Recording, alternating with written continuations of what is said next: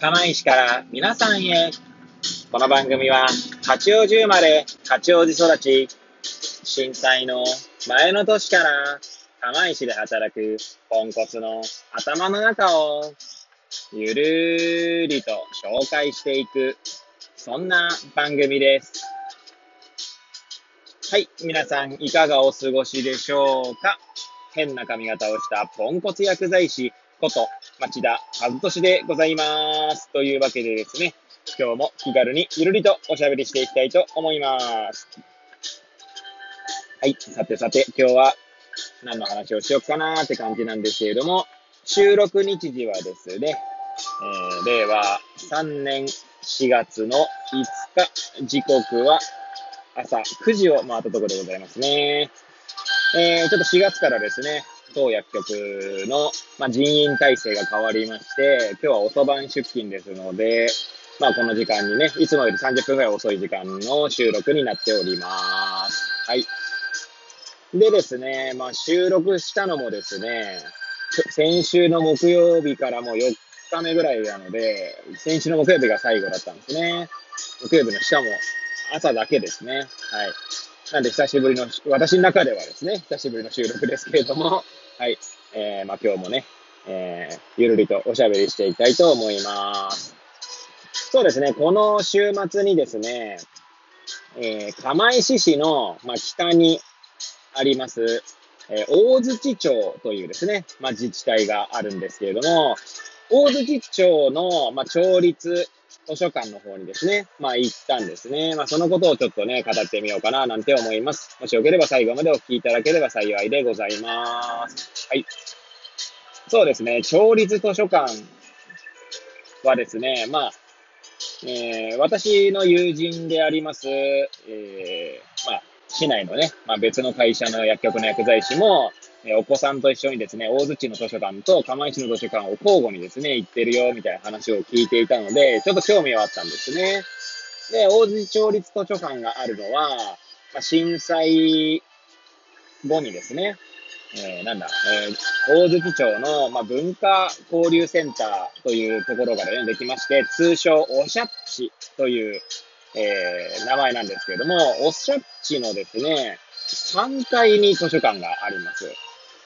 まあ、3階だけっていうのもあるんですけれども、えー、図書館のですね、スペース自体はですね、狭いんですが、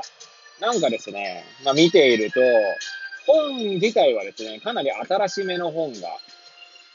入っているなという印象を受けますね。新しめというか、なんて言うんでしょうね。あの、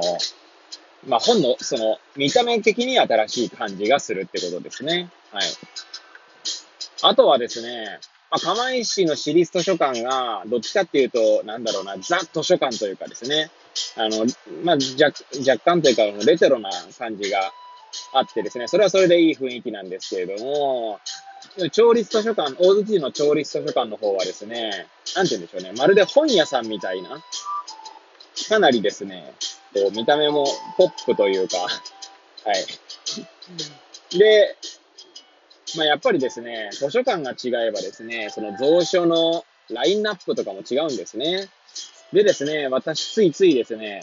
まあ、5冊ぐらい借りてしまったんですけど、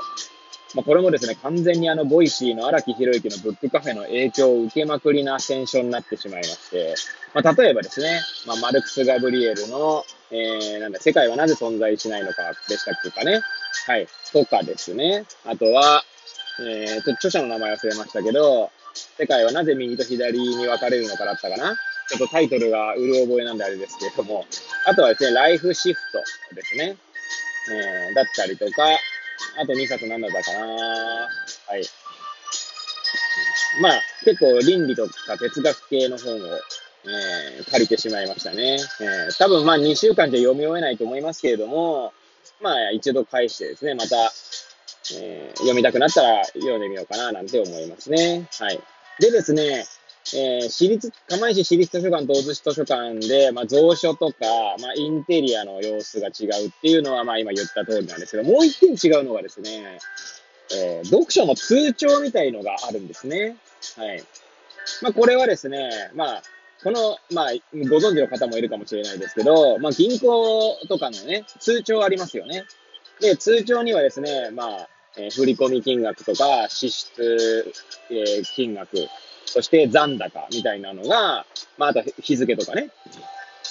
まあ、記載されるんですけども、読書の通帳の場合はですね、読んだ本ですね、あ、借りた本ですね。借りた本が、ま日付とともに記載されていくんですね。で、これ、私ですね、えー、この存在自体は、まあ、知ってはいたんですよ。どっかの確かニュースかなんかで見たんですよ。結構前ですかね。で、その時にですね、いや、素晴らしい、なんて言うんだろうな、試みだなと思いまして、やっぱりですね、なんかこう、目に見える形でですね、借りた本が記録されているというのはですね、とても、なんて言うんでしょうね、こうモチベーションが上が、モチベーションって言い方も変ですね。やっぱワクワクするんですよね。はい。で、まあ、大人である私たちもですね、大洲市長立図書館では、その通帳を作れますので、まあ、今回作ってみたんですけど、やっぱなんかいいんですよね。はい。今回5冊、はい。えー、なんて言うんだろう。その、記録がありましたけれども、はい。いや、なんかね、ワクワクするんですよ。なんかこう、まあ、読む読まないはさておきですね。やっぱりこれを記録を取っていくってことで読書に興味が出続けるんじゃないかななんて思いますね。はい。で、まあね、私も結構難しめの本を5冊借りたので、ま、多分全部は読み終えないと思うんですけれども、まあ拾い読みしながらですね、まあまた、あの、借りたくなったら借りようかななんて思います。まあそれこそですね、マルクス・ガブリエルのですね、世界がなぜ存在しないのかなんかね、まあ今読んでる途中なんですけど、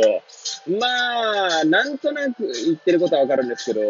こう、なんていうんですかね、ちゃんと読もうとしてもですね、理解が追いつかないところがあってですね、まあそれこそですね、えー、なんて言うんだろう。なんとなくでも、まあ自分の言葉としてですね、認識できるようにすればいいのかななんては思ってますね。はい。まあ、荒木マスターがですね、常にですね、最初から最後まで読まなきゃいけないっていうのは、まあ、やっぱりその、なんだろうな、それはそれでこう窮屈な、まあ、読書体験だろうということをですね、まあ、ちょっと一言一句そのままではないですけれども、まあ、そんなことも言ったかと思いますので、はい、えー、そんな感じでですね、まあ、楽しんでいきたいな、なんて思いますね。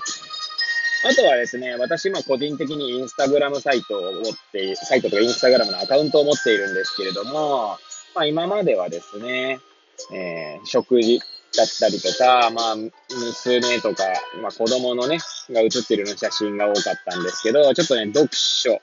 読書記録みたいな形でですね、はい、えー、記録を取っていこうかな、なんて思ってましたので、まあ、そちらでもね、えー、読書記録という形で、えー、アップしていきたいな、なんて思ってましたね。はい。まあ、ちょうどですね、最近それでアップしたらですね、まあ、一人フォ,、まあ、フォロワーが増えて、別にフォロワーのためにやってるわけじゃないんですけど、まあ、他の方もですね、読書記録みたいな形でインスタグラムを利用されてる方もいるんだな、なんて思ってましたね。はい。まあ、そんな感じでですね、ちょっとまあ、えー、図書館歩きなんていうのね、楽しそうだなぁ、なんて思ってましたので、また別の図書館もね、ちょっと行ってみたいなぁ、なんて思っております。はい。まあ、ただね、えー、別の、例えばですね、今、あの、私がですね、秋田とか、そういう全然別の県のですね、図書館に行って借りようと思っても借りれないんですよね。まあ、ちょっと秋田はかなり言い過ぎでしたけれども、別の県なのでね。まあ、別の市、隣の市とかでもですね、まあ、借りれる借りれないみたいなのがあるようなんですよね。で、えー、まあ、一応大槌は、えー、釜石市民は借りれるんですけれども、大船渡とかだとですね、まあ、釜石の南に大船渡市があるんですが、大船渡だともしかしたら借りれないかもしれないんですが、まあ、ちょっと図書館の雰囲気とかね、図書館にある蔵書とかを見るのはまあいいんじゃないかなと思って、えー、図書館にもあの、大船渡のね、図書館にも行ってみたいな、なんて思っております。はい。というわけでですね、えー、今日は、隣の大津町立図書館に行ったかなっていう話をですね、えー、ゆるりとさせていただきました。え、いつものように最後までお聴きいただき誠にありがとうございます。これを聞いていただいた皆さんがより良い一日を過ごせますようにとお祈りさせていただいて今日の放送を終了したいと思います。それではまた明日皆さんお会いいたしましょう。さようなら。